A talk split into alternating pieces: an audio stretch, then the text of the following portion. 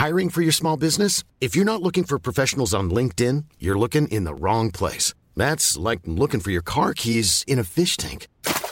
LinkedIn helps you hire professionals you can't find anywhere else, even those who aren't actively searching for a new job but might be open to the perfect role. In a given month, over 70% of LinkedIn users don't even visit other leading job sites. So start looking in the right place. With LinkedIn, you can hire professionals like a professional. Post your free job on linkedin.com slash people today. Porque el mundo actual no se entendería sin la economía y los negocios. Acompaña a Mario Maldonado, el columnista de negocios más joven y objetivo del periodismo financiero, en su programa Bitácora de Negocios.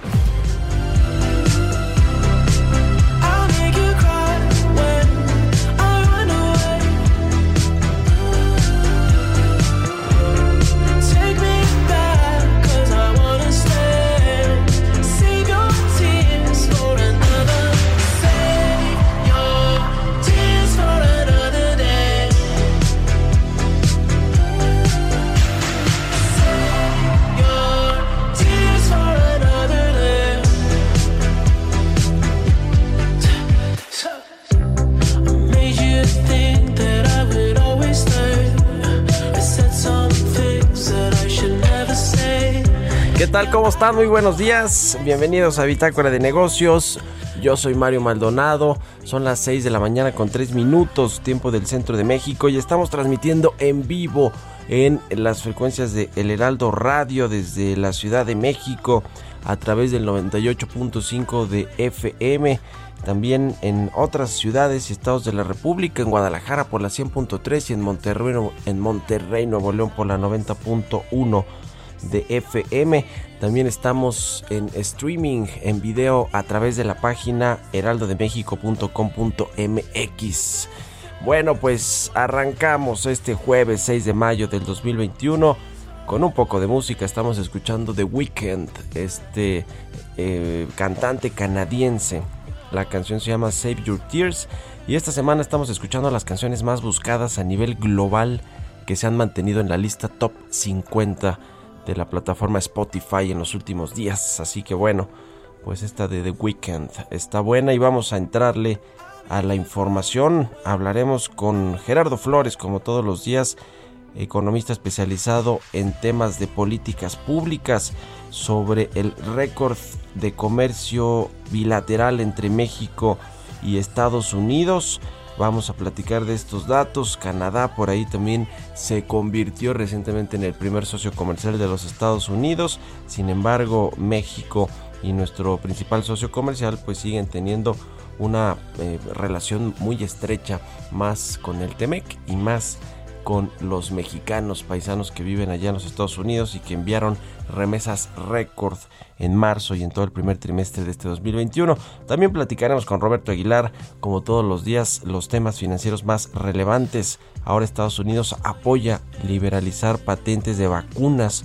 Es una postura que ha generado controversias, mientras que China enfurece y califica de infundadas las acusaciones que hizo el, grupo de los siete, el G7, y los mercados están atentos a los datos de empleo de Estados Unidos, mientras que el dólar se fortalece. Platicaremos con Armando Zúñiga, presidente de la Coparmex Ciudad de México, sobre este asunto del metro. La Coparmex ha condenado la austeridad en el mantenimiento del metro y aunque el presidente se enojó ayer, y nombró con todas sus letras a la Coparmex, eh, que no era un tema de austeridad, dijo el presidente, pues parece ser que todo indica que sí, que los recursos que tiene el metro cada vez son más reducidos y efectivamente pues se le había recortado presupuesto a todo el metro y al mantenimiento, aunque digan que no, la inversión necesaria para mantener en buenas condiciones el metro de la Ciudad de México parece ser que sí, que sí falló. Vamos a entrarle al tema y platicaremos también con Iván Arias, director de estudios económicos de City Banamex, sobre la encuesta eh, que acaba de publicar este grupo financiero con respecto a los temas económicos más relevantes, por ejemplo el PIB que se prevé crezca 4.9% este 2021 según la encuesta. Hay otros datos interesantes la encuesta que hace eh, el City Banamex con eh, los analistas eh, y economistas privados. Vamos a entrarle a este tema y a muchas otras eh, cosas que tienen que ver con la vacuna, el COVID-19, el tren Maya, que bueno, pues tiene muchos recursos, mientras que el metro, por ejemplo, de la Ciudad de México, cuya directora, por cierto, está en proyectos que tienen que ver con el tren Maya, pues eh, eh, le pasa lo que le pasó el lunes. En fin, vamos a entrarle todos estos temas aquí en Bitácora de Negocios en este jueves, así que quédense con nosotros, se va a poner bueno. Vámonos ahora con Jesús Espinosa, quien ya tiene el resumen de las noticias más importantes para comenzar este jueves 6 de mayo.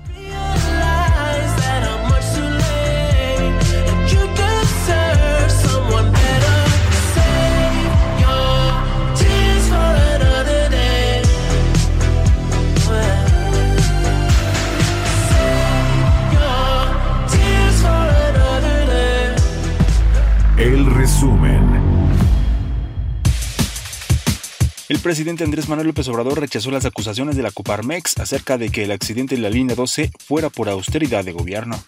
El presidente o un representante de la Coparmex atribuye el accidente este a la austeridad republicana. ¿Por qué no lo buscas? Para que vean el grado de irresponsabilidad de esta gente. El mantenimiento del metro, pues tiene este presupuesto suficiente, lo autoriza la Asamblea Legislativa de la Ciudad de México. ¿Qué tiene que ver eso con la austeridad? Claudia Sheinbaum, jefe de gobierno de la Ciudad de México, había asegurado que el sistema de transporte colectivo Metro no había presentado subejercicio o recortes en su presupuesto. Sin embargo, el documento de la cuenta pública 2020 de la Ciudad de México indica que el Metro tuvo un subejercicio de 1.362.2 millones de pesos. De acuerdo con la más reciente encuesta realizada por Citibanamex, la perspectiva sobre la recuperación económica de México sigue al alza, pues este año se vería un avance de 4.9%. De acuerdo con un análisis de Index, luego de que petróleos mexicanos reportaron una pérdida de 37.297 millones de pesos en el primer trimestre del año, los resultados que ha mostrado la empresa productiva del año podrían disminuir su presión sobre las finanzas públicas de México. José Manuel López Campos, presidente de la Confederación de Cámaras Nacionales de Comercio, Servicios y Turismo, informó que las remesas que recibió México en el primer trimestre del año permitieron reactivar el consumo interno de diversas comunidades y familias, lo que benefició a los comercios del país, aunque agregó que no se recuperarán los niveles previos a la pandemia. Bitácora de negocios en El Heraldo Radio. El editorial.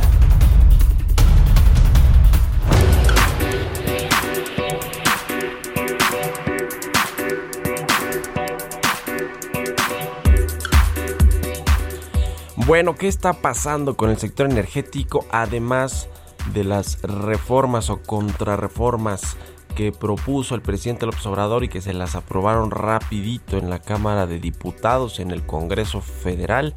La reforma a la ley de la industria eléctrica y a la ley de hidrocarburos, las dos aprobadas, eh, promulgadas y publicadas en el diario oficial de la Federación.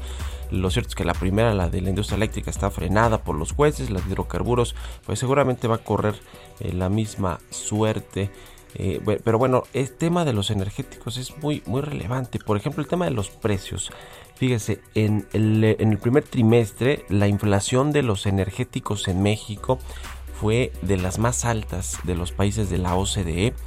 Tuvo una variación de 14.5% solo en marzo a tasa anual, es decir, los energéticos en México aumentaron su precio casi 15% en marzo en comparación con marzo del año pasado y esta fluctuación de precios de los energéticos solo rebasa por Noruega y Canadá que tuvieron incrementos del 23.7 y 19.1% respectivamente en los precios de los energéticos. Eh, México ha tenido pues un problema con el precio de las gasolinas, del gas LP y del gas doméstico y de la electricidad incluso en el primer trimestre del año, este, este arranque, este primer cuatrimestre incluso del año, sí eh, tomamos en cuenta todos estos datos de encuestas que hace la Profeco y por supuesto el índice de, precios eh, de, bienes y servicios, que es la inflación que mide el INEGI, y que nos dejó ver que en, primer, en la primera quincena de abril se fue por arriba del 6% y que todo el mes de marzo prácticamente vamos a conocer el dato este viernes, ¿verdad Robert? El de la inflación. Mañana, mañana, eh, para todo el mes de abril y entonces veremos ahí que también estuvo oh, por arribita también del 6% de la inflación anual del mes de abril y esto tiene que ver en buena medida además del tema de los alimentos y de otros servicios como los turísticos, eh, los boletos de avión y cosas por el estilo, pues tiene que ver con la presión de los energéticos precisamente.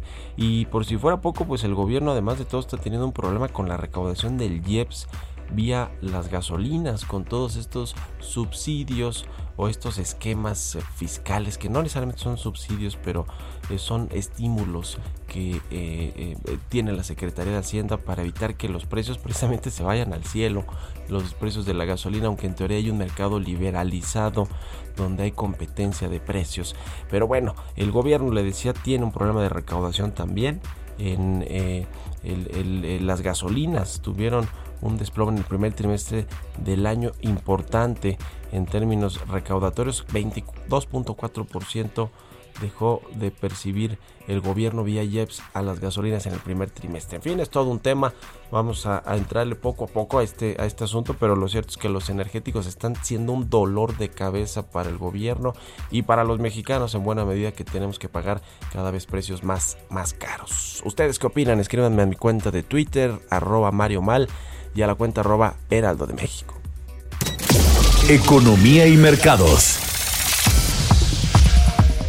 Ya está aquí en la cabina del Heraldo Radio, Roberto Aguilar, como todos los días. Mi querido Robert, buenos días. ¿Qué tal, Mario? Me da mucho gusto saludarte a ti y a todos nuestros amigos. Pues fíjate que hay un tema que, pues ahora sí que podría resumir todo lo que está sucediendo en la economía mundial, que tiene que ver con la vacunación y cómo acelerar este proceso. Y en lo que es un evidente cambio de estrategia, pues ayer el presidente Joe Biden apoyó la renuncia a las patentes de las vacunas contra el COVID-19 cediendo a la creciente presión de legisladores demócratas y más de 100 países, pero las empresas farmacéuticas recibirán un duro golpe y puede que otros interesados en el desarrollo de una cura dejen a un lado las investigaciones, porque pues justamente a esta situación de buscar el, el, regreso de las inversiones millonarias para desarrollar justamente una cura, pues podría estar limitado por esta situación. Sin embargo, por el otro lado, fíjate que importante, que justamente el jefe de la Organización Mundial de la Salud calificó la medida de Biden de momento monumental en la lucha contra el COVID-19 y dijo que reflejaba la sabiduría y el liderazgo moral de Estados Unidos. Pues obviamente esto también va al ego del mismo presidente Biden. Y por el otro lado ya la Unión Europea también este, hoy ya da a conocer está dispuesta a debatir justamente una propuesta ahora respaldada por Estados Unidos para renunciar a las patentes de las vacunas. Esto lo dijo la presidenta de la Comisión Europea y dijo que también este bloque económico está dispuesto a debatir cualquier propuesta que aborde la crisis de manera eficaz y pragmática. En tanto, los ministros de Relaciones Exteriores del G7, que se reunieron justamente ayer, se comprometieron a trabajar con la industria para expandir la producción de vacunas, pero no llegaron a pedir una exención de los derechos de propiedad intelectual de las empresas farmacéuticas. Los ministros dijeron que el trabajo incluirá promover asociaciones entre empresas y fomentar acuerdos de transferencia de tecnología y licencias voluntarias en términos mutuamente acordados, que yo creo que desde mi punto de vista este será como el punto medio ante las eh, solicitudes de liberar justamente las patentes, lo que más bien se darán algunos acuerdos, como lo comenta el grupo de los siete.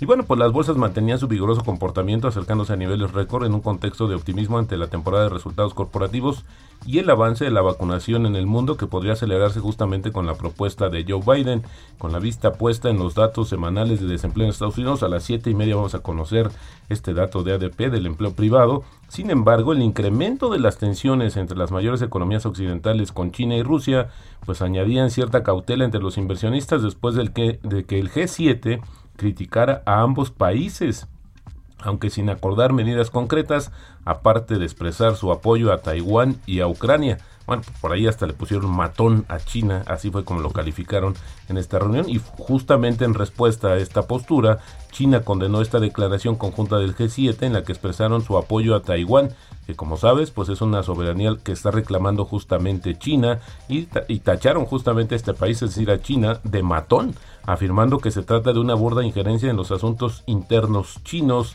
desde Pekín, el portavoz del Ministerio de Asuntos Exteriores chino condenó la declaración diciendo que hacen acusaciones infundadas que constituyen una burda injerencia en los asuntos internos de China.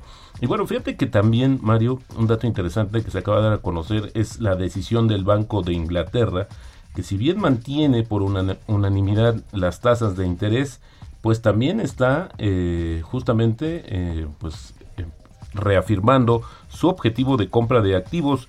Y esto es importante porque lo que está sucediendo del otro lado es el Banco Central de Brasil, que nos comparan mucho con este, a ser la segunda, la economía más grande de la región, porque ayer realizó su segundo aumento consecutivo de 75 puntos bases en la tasa de interés y ya anticipó que vendrá otro en junio. Esto al final del día lo que está haciendo está fortaleciendo su moneda y déjame decirte que el Banco Central de China es el único en el mundo que explícitamente dice que ya viene el ajuste de las tasas de interés. Así es que esto es interesantísimo porque eso también podría meterle presión a México.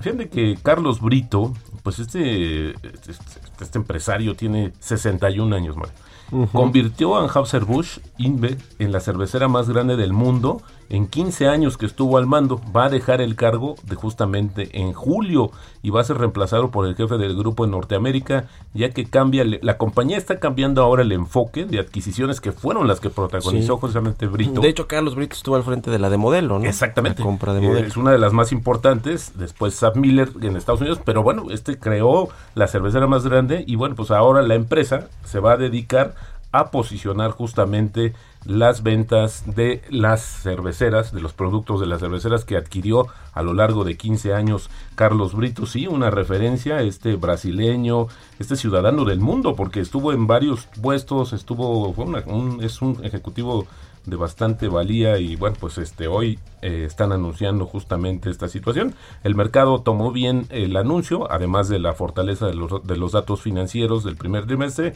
y subían 4% las acciones. Por el otro lado, Mario, el tipo de cambio está cotizando en 20.20 con esto tenemos una depreciación anual de 1.5%. La verdad es que también el tipo de cambio se ha mantenido muy tranquilo. Había que ver qué sucede con el dato que del empleo más tarde, porque también lo que nos hemos olvidado un poco es que la fortaleza de la economía de Estados Unidos a través de esta recuperación, que ha sido eh, arriba de lo esperado, pues tendrá que fortalecer en algún momento su moneda y esto pues podría tener una repercusión, insisto, en nuestro tipo de cambio. fíjate que la frase del día de hoy, si me lo permites, dice en la vida eh, hay que escoger entre ganar dinero o gastarlo. No hay tiempo suficiente para ambas cosas. Bueno, yo pensaría que muchos sí tienen eso y más para hacerlo. Y esto lo dijo Edward Bourlet, es un dramaturgo francés del siglo XX, así es que en la vida hay que escoger entre ganar dinero o gastarlo, Mario, no hay tiempo suficiente para ambas cosas. Ay, Dios mío, pues yo elijo la verdad la segunda, aunque me vea superficial. No. Como, dijo ayer el presidente, critica y dice que es una crítica bastante severa sobre el tema de si es malo. No hay que buscar los bienes materiales. Los bienes, hay que tener solo un par de zapatos. Eso dice el presidente. ¿Te acuerdas que ha dicho cosas por el estilo? Pero pues sus hijos están en Bale, ¿no? Y además usan tenis Louis Vuitton y cosas por el estilo. Ya andan con modelos, ¿no? Eh, aviones privados etcétera. Yo también quiero esa austeridad. ¿Verdad? Yo también, caray. Gracias, Robert. Mario, muy buenos días. Roberto Aguilar, síganlo en Twitter, Roberto AH, son las 6 con 19, casi con 20. Vamos a otra cosa. Políticas públicas y macroeconómicas. Bueno, ya está con nosotros Gerardo Flores, como todos los jueves. Él es economista especializado en temas de análisis de políticas públicas, eh, de telecomunicaciones, macroeconomía. ¿Cómo estás, Gerardo? Buenos días. Muy bien, Mario, muy buenos días. Un saludo para ti y todos los que nos escuchan. Gusto saludarte. Oye, el intercambio comercial entre México y Estados Unidos pues se sigue creciendo. Hay una vinculación obviamente muy estrecha con nuestro principal socio comercial. Cuéntanos de los datos que hay para el mes de marzo, todo el primer trimestre en esta relación comercial.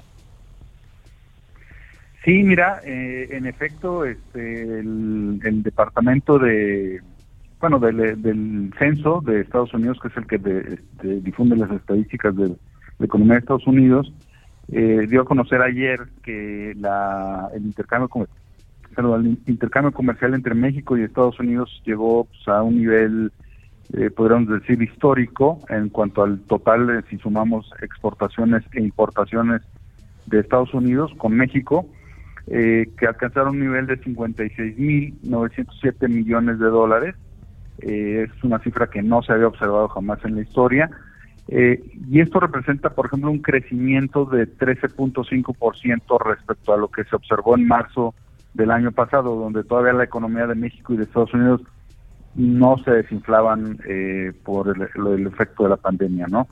Eh, sin embargo, habría que decir que si bien estos son datos buenos para México, sobre todo porque estamos, eh, de lo que está reportando el gobierno de Estados Unidos, tenemos, por ejemplo, que importaron de México 33.399 millones de dólares, que son muy superiores a los 30 mil eh, que importaron de, de nosotros eh, en marzo del año pasado. Eh, sin, em, sin, embargo, si tú revisas, por ejemplo, cómo se está comportando el comercio internacional de Estados Unidos en total, pues vamos a ver que, que México pareciera más bien que está perdiendo presencia dentro del pues, de las compras de Estados Unidos. Es Canadá ahora, ¿no? Quien, eh, se puso al, frente.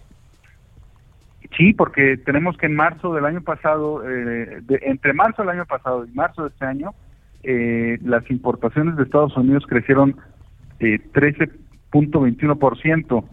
Eh, bueno, en lo que va del trimestre, eh, crecieron 13.21%, eh, frente, y en el caso de México eh, estamos hablando de apenas un 4% en lo que va del trimestre. Es decir, están comprando más del resto del mundo que lo que está creciendo el, eh, lo que México le vende a Estados Unidos, ¿no? Entonces estamos perdiendo ahí algún, se nos está yendo un poco del tren del crecimiento de Estados Unidos, sí nos está ayudando, es lo, sabemos lo que, que es lo que ha ayudado a la economía mexicana a tener un desempeño razonable o, decente eh, en este primer trimestre, pero yo te diría que, que hay otros países que lo están aprovechando mucho mejor y, seguramente es la combinación de dos factores. Seguramente tiene que ver con que han hecho mejor las cosas eh, para reorganizar sus economías en términos de, del regreso de las actividades y de la vacunación y también tiene que ver con países que están adoptando políticas que permiten aprovechar estas nuevas oportunidades que está dando, por ejemplo, la economía de Estados Unidos, ¿no? Nosotros nos estamos quedando atrás. Sí tenemos un número que presumir en como récord, pero pues hay otros países que están eh, disfrutando más este este ímpetu económico de los Estados Unidos, ¿no? Pues sí. Eh, México se beneficia finalmente sí vía los paisanos, las remesas que tuvimos también datos históricos, ¿no? La semana pasada, esta semana, esta misma semana, y el presidente de hecho ayer los celebró, los festejó, no hay mucho que celebrar, pero bueno, el presidente sí lo, sí lo celebra pero la relación comercial, si bien las manufacturas de México, la industria, estar eh, pues aprovechando también este boom eh, económico de Estados Unidos, no va a durar, no va a durar para siempre y lo que hay que, que tener es un mercado interno sólido y que bueno aprovechemos eh, la recuperación de Estados Unidos, sí, pero que, que hagamos la tarea aquí primero, ¿no? ¿No, Gerardo? Sí, hay que hacer la tarea, pero también, como te decía, este, tenemos un acuerdo comercial con ellos que nos permitiría eh, obtener todavía un mejor, eh, una mejor tajada del pastel del crecimiento de las de las compras de Estados Unidos y no, no lo estamos logrando. Muy bien, gracias Gerardo, buenos días.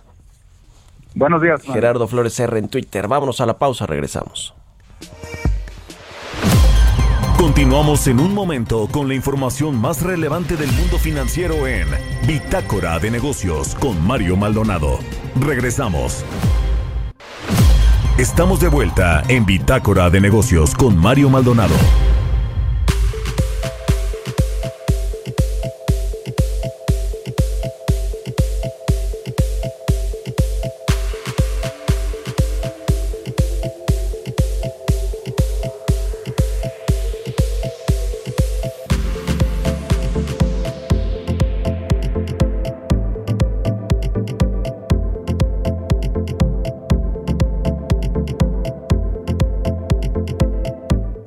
Estamos de regreso aquí en Bitácora de Negocios. Son las 6 de la mañana con 30 minutos, tiempo del centro de México. Le decía que la Coparmex de la Ciudad de México condenó la austeridad que hay en el mantenimiento del metro. Los eh, empresarios de la Coparmex aquí en la capital del país dijeron que hay subejercicios presupuestales en este sistema de, de transporte colectivo, por lo que pues pidió a las autoridades que enfrenten las consecuencias por la política de austeridad.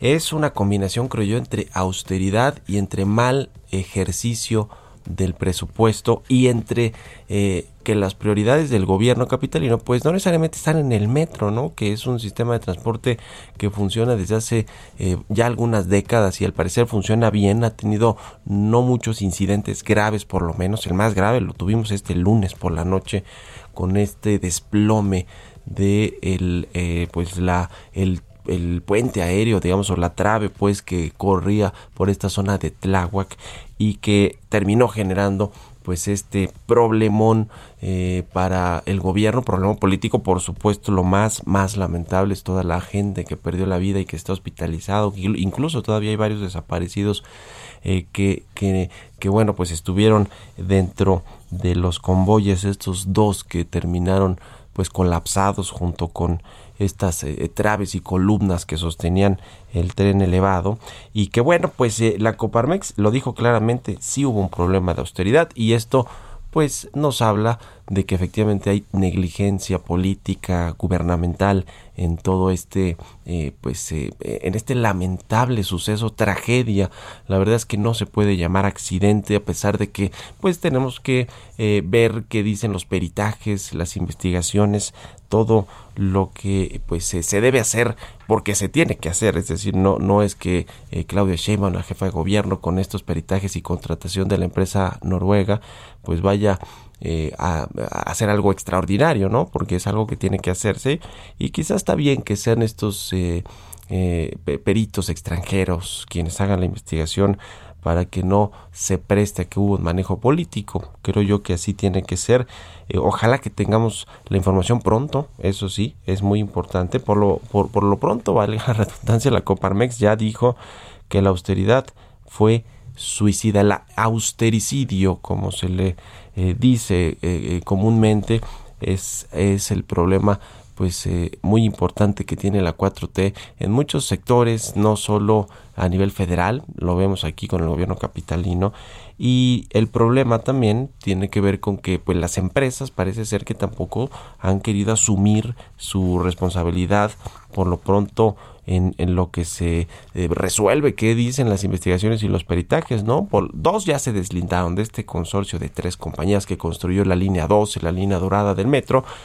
ICA dijo que no le tocaban esos tramos, que no está responsabilizada directamente. Alstom, la francesa, también dijo que ella no construyó prácticamente nada de la línea 12 del tren y quien le tocó construir estas estaciones es el grupo Carso de Carlos Slim quienes además, y, lo decíamos ayer, participan en el proyecto del tren Maya. Cuatro empresas que construyeron la línea del metro, que fueron proveedoras de este sistema de transporte eh, colectivo, en lo que tiene que ver con las 20 estaciones de la línea dorada, pues participan en otras obras del gobierno, no solo en el tren Maya, en el eh, corredor transísmico, en el aeropuerto de Santa Lucía, la línea 12 de, de, este transporte le decía que estuvo construida por ICA, por Sixa, que es una subsidiaria del grupo Carso de Carlos Slim, y Alstom de México, una filial de la empresa francesa Alstom. Y bueno, ICA construye el tramo 4 del tren Maya, Sixa construye el tramo 2 de este proyecto que bueno, parece más que un elefante blanco.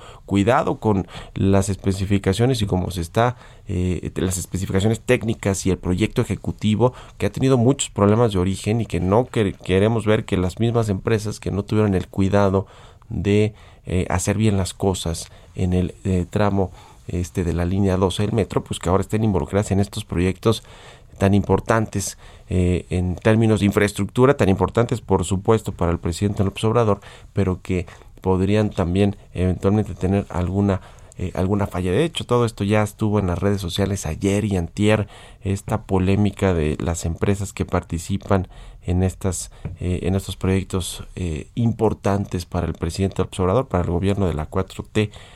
Y bien, pues veremos qué dicen los peritajes. Por lo pronto, pues cada vez eh, todo más, todo apunta a que obviamente no fue un accidente, a que hubo negligencia de las autoridades tanto locales del gobierno actual como de los anteriores que tuvieron pues el la el contrato pues que se otorgó a las empresas luego vino, ese fue Marcelo Ebrard, luego vino el gobierno de Miguel Ángel Mancera, que se encargó también de, darle mantenimiento, operación y supervisar el resto de las obras, porque se paró este, la mitad de, la línea 2 del metro se paró en el 2014, se concesionó en 2008, en el 2014 se volvió a frenar y a revisar pues prácticamente todo lo que tenía que ver con eh, por lo menos 10 estaciones. Y bueno, pues ahora estamos en donde estamos, siempre en problemada esta línea 12 y veremos qué dicen los peritajes. Vamos a ir a otra cosa, son las 6 con 36 minutos, vamos a ir con las historias empresariales. Historias empresariales.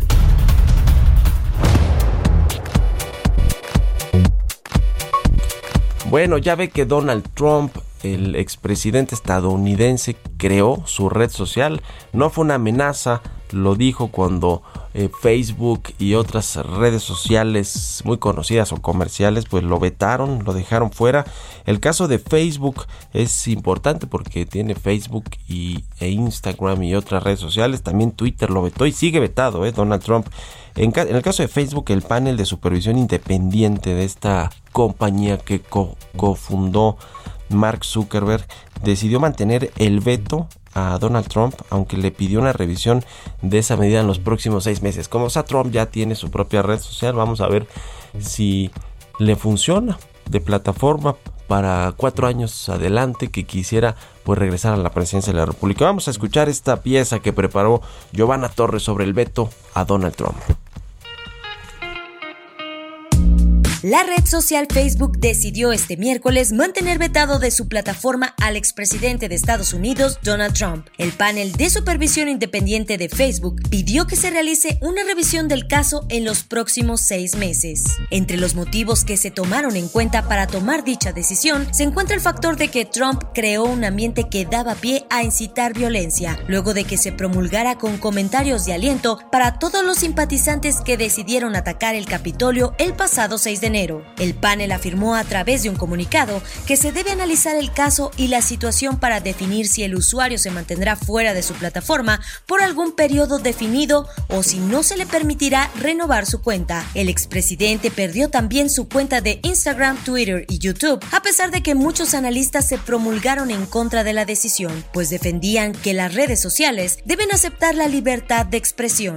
Tras haber publicado un video de sus seguidores atacando el Capitolio, donde además les expresaba su gratitud y cariño, Trump fue suspendido en redes mientras que el vicepresidente de Asuntos Globales y Comunicaciones de Facebook, Nick Clegg, manifestó que se debe considerar la opinión del panel para evaluar la situación, pero por ahora las cuentas del expresidente seguirán bloqueadas. Por otra parte, muchos analistas acusaron a Facebook de haber hecho excepciones en las reglas por el hecho de tratarse de un funcionario público y esta acción fue muy criticada, pues consideraban que el expresidente llevaba ya tiempo publicando contenido ofensivo que corrompía el reglamento. Se espera que Facebook regule de mejor forma su antiguo reglamento y establezca con claridad sus reglas. Para Bitácora de Negocios, Giovanna Torres. Entrevista.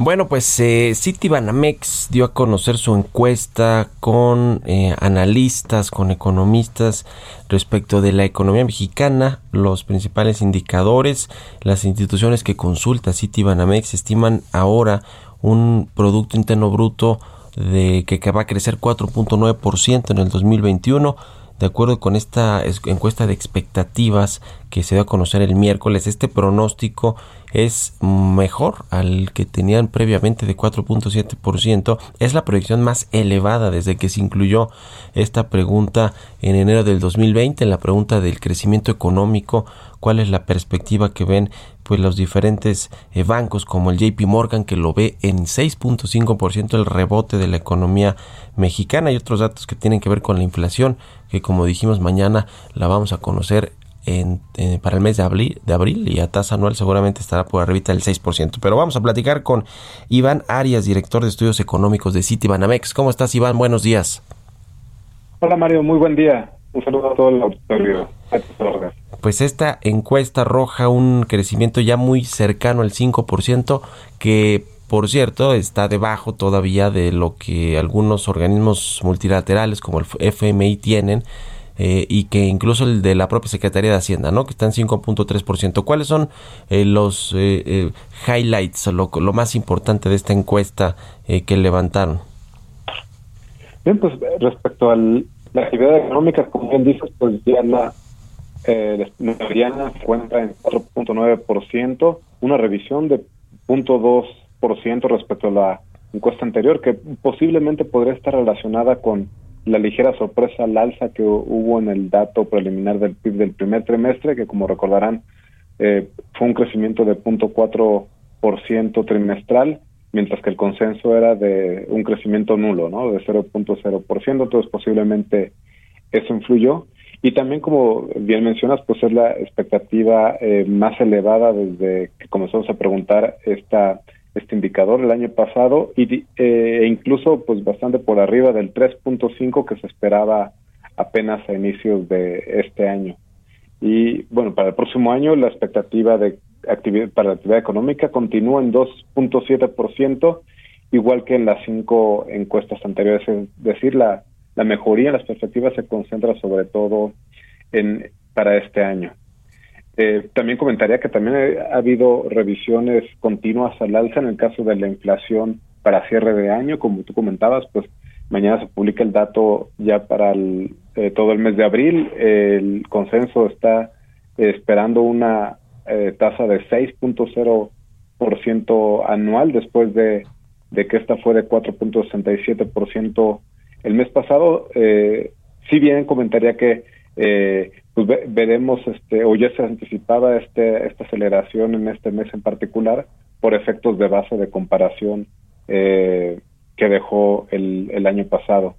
Eh, sin embargo, pues las continuas sorpresas también al alza que han habido en la inflación eh, a lo largo del año, pues hacen que la perspectiva para cierre de año se ubique ya en una tasa de inflación de 4.65%. Esto eh, representa una revisión al alza de, de casi medio punto porcentual respecto a la, a la encuesta de la quincena anterior, es decir, este, se siguen acumulando presiones eh, a la inflación eh, y bueno, diría que no solo de, eh, de aquí, sino también a nivel mundial. La, la, expectativa de inflación para el próximo año tuvo una revisión pues bastante más moderada, se, se aumentó de 3.57% a 3.60% y eh, las expectativas de tipo de cambio sí permanecieron constantes tanto para este año como para el próximo.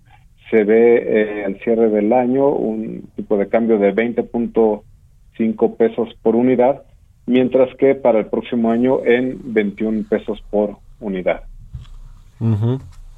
Este tema de la inflación, Iván, eh, lo que estiman los eh, los analistas las, los eh, analistas financieros y económicos es que no va a regresar al rango objetivo del Banco de México no que es tres puntos eh, que es tres por ciento más menos un punto porcentual es decir un máximo de 4% se ve en 4.65% y dependiendo de cómo venga la recuperación y la reactivación de los sectores económicos y de las industrias pues incluso se podrá ir arribita todavía de ese 4.65 no Sí, efectivamente, porque a pesar de que ha habido una obra la actividad pues muy amplia, una brecha de producto muy muy amplia dada la recesión observada el año pasado, pues vemos que la inflación ha continuado este incrementándose, ¿no? Han venido nuevos eh, choques que le han afectado, incrementos continuos a lo largo de, este año en, energéticos, en particular en gasolina y gas, pero además están eh, sumando presiones a nivel internacional eh, productos de commodities, ¿no? de, este, de granos, de, de está el caso también de los semiconductores que podría empezar a presionar los precios de, de las manufacturas, dado que ya están incluso afectando la producción por lo menos del sector automotriz, entonces pues sí, eh, permanecen elevados.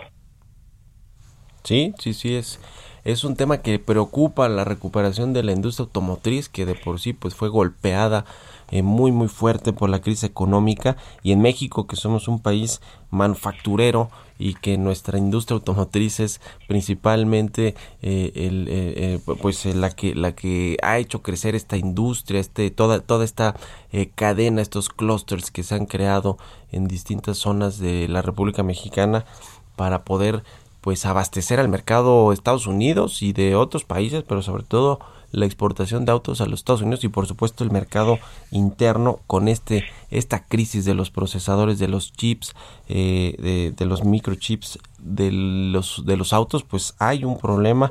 Ojalá que se pueda resolver eh, pronto. Eh, el, tipo de cambio nos decías lo ven arribita de los 20.5 verdad ese es ese es el, pronóstico para el 2020 el, el 2021 perdón Así es, en, en 2050 nos dio un poquito la tensión constante, dada la volatilidad que ha habido en los últimos días, ¿no? Con ligeras presiones al alza, después de que se llegó a ubicar en, en 20 pesos este hace un par de semanas, pero efectivamente se, ubica en 2050. Sí, bajó incluso en algunos días el tipo de cambio por, por, debajo de los 20 pesos por dólar, después ya eh, recuperó terreno el, el, dólar estadounidense con respecto en general a las monedas, eh, sobre todo las que, se, las que se negocian más, las más líquidas como el peso, y bueno, regresó de nueva cuenta arriba de, los, de las 20 unidades. El tema de los Estados Unidos, ¿cómo lo están viendo tú particularmente, Iván, de lo que sucede con todas estas inyecciones de dinero, de liquidez a la economía, el tema también de la inflación que, que llega a preocupar, aunque yo escuchando allá los integrantes de la Reserva Federal, al, al eh, propio Jerome Powell, pues eh, te, das cuenta que no les preocupa por lo menos de corto plazo que vaya a salirse de control el tema de los precios, de la inflación. Eh, pero, pero sí podría, van a venir estos datos de empleo también importantes para para ver cómo se está recuperando la economía de Estados Unidos. ¿Cómo crees que va a acabar todo este asunto? Porque yo recuerdo la crisis de hace 10, 11 años del, 2000, del 2018 eh, del 2008, perdón, que detonó precisamente en los Estados Unidos y que después pues sí les generó un problema con toda esta recuperación, aunque ahí fue una crisis más estructural de, eh, financiera, pues ¿cómo, va, va, a salir Estados Unidos de este tema eh, de, de, las inyecciones multimillonarias que después primero va a tener que pagar, va a hacer reformas fiscales y luego pues va a tener sus efectos en la economía que no van a ser tan positivos después, ¿no? Sí, claro. Eh, pues ahorita estamos viendo una aceleración bastante fuerte de la actividad en, Estados Unidos. Esperamos un crecimiento para este año de 6.2% en su PIB. Esto implicaría ya llegar regresar a nivel prepandemia de actividad a final de este mes, principios del próximo, entonces una recuperación muy acelerada. Exactamente eh, porque me acompañada, como tú dices, también con un rebote de la inflación. Nosotros la estimamos en 2.7 en promedio para, para este año.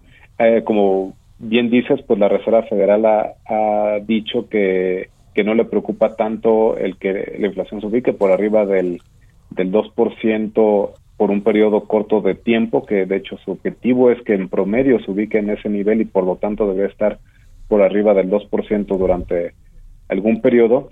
Eh, eh, pero, pues sí, como comentábamos hace un momento, pues las presiones inflacionarias este, pues están creciendo de forma rápida y entonces pues la inflación pues en Estados Unidos también este tiene riesgos eh, al alza. Y más de mediano plazo como como bien comentas pues también faltará resolver eh, pues cómo se empieza a, a, pagar este incremento en el déficit no recordemos que los apoyos fiscales en Estados Unidos suman ya más del 26% del, del PIB y entonces pues esto va a presionar las finanzas públicas este pues desde el corto plazo como bien dices incluso pues ya tienen que estar pensando este a la par del plan de infraestructura en cómo van a financiar eh, eh, este este mayor gasto. Y pues eso pues también este pues habrá que estar atentos porque podría tener repercusiones por un lado en, la actividad, es decir, una, un, crecimiento de mediano plazo que se ubique por debajo del potencial en Estados Unidos y que por lo tanto signifique una desaceleración de nuestras exportaciones y por otro lado pues también este pues turbulencia en algún momento en los mercados financieros. Pues sí, ahí está el tema de los Estados Unidos, la principal economía eh, del mundo sigue siendo y seguirá siendo yo creo que por, por un tiempo más. Y de hecho Joe, eh, Joe Biden, el presidente, parte de todo esto me imagino que lo hace para no perder esa hegemonía eh, política y económica por supuesto que tiene Estados Unidos porque no solo son estas ayudas directas a las familias, a las empresas, a los desempleados, sino hay un plan de infraestructura muy muy ambicioso también cercano o superior a los 2 billones de dólares para nosotros, o el 2 trillions para Estados Unidos, que es muchísimo dinero. E, es, casi la economía mexicana, ¿verdad, Iván? E, e, ese, ese, ese eh, paquete de inversión en infraestructura. Sí, eso es un tamaño casi a eh, México.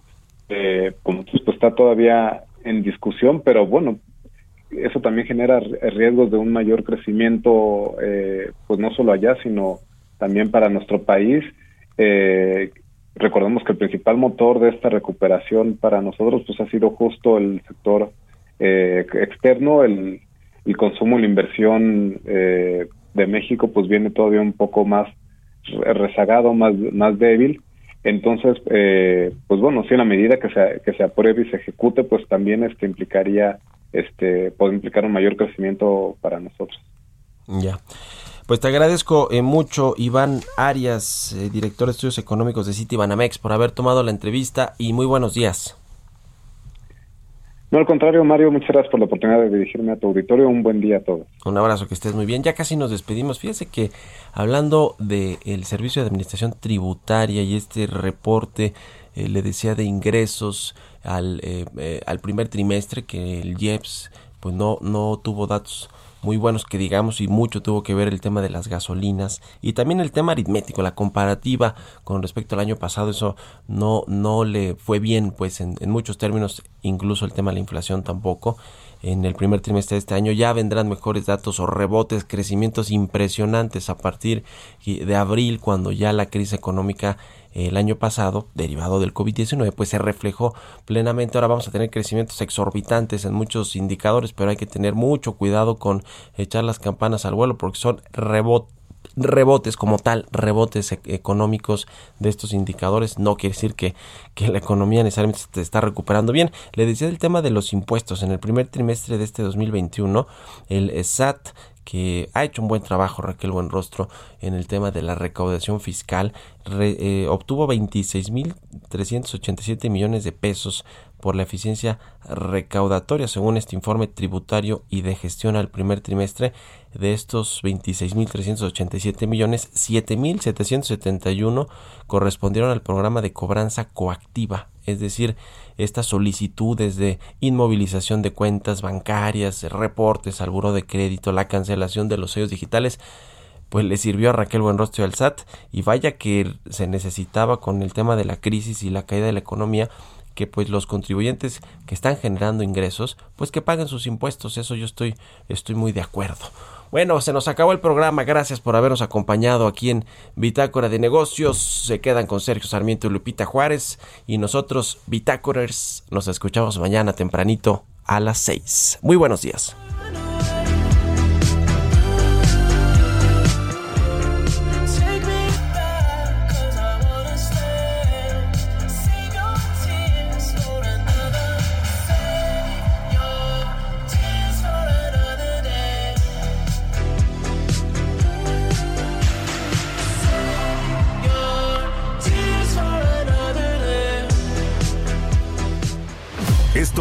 Bitácora de Negocios con Mario Maldonado, donde la H suena y ahora también se escucha. Una estación de Heraldo Media Group. Planning for your next trip? Elevate your travel style with Quince. Quince has all the jet setting essentials you'll want for your next getaway, like European linen, premium luggage options, buttery soft Italian leather bags, and so much more. And is all priced at 50 to 80% less than similar brands. Plus, Quince only works with factories that use safe and ethical manufacturing practices. Pack your bags with high-quality essentials you'll be wearing for vacations to come with Quince. Go to quince.com/pack for free shipping and 365-day returns.